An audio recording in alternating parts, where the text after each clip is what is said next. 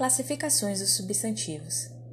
Substantivo comum é responsável por nomear a generalidade dos seres da mesma espécie, dos elementos abstratos, dos objetos e dos fenômenos da natureza. Exemplos: casa, ódio, neve. Substantivo próprio faz referência a um ser específico. Exemplos: Maria, panela de bairro, restaurante. No caso, panela de barro, ela identifica o restaurante determinado. Substantivo primitivo. Termos que não se originam de outros existentes na mesma língua. Exemplos: maçã, porta, livro. Substantivo derivado.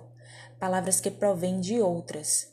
Exemplos: macieira, árvore, a maçã, fruta, portaria, porta, livreiro, livro.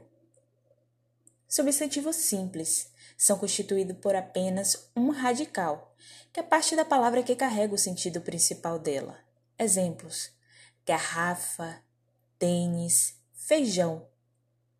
Substantivo compostos tem mais de um radical em sua estrutura. Exemplos: beija-flor, passa-tempo, que é o verbo passar mais o substantivo tempo.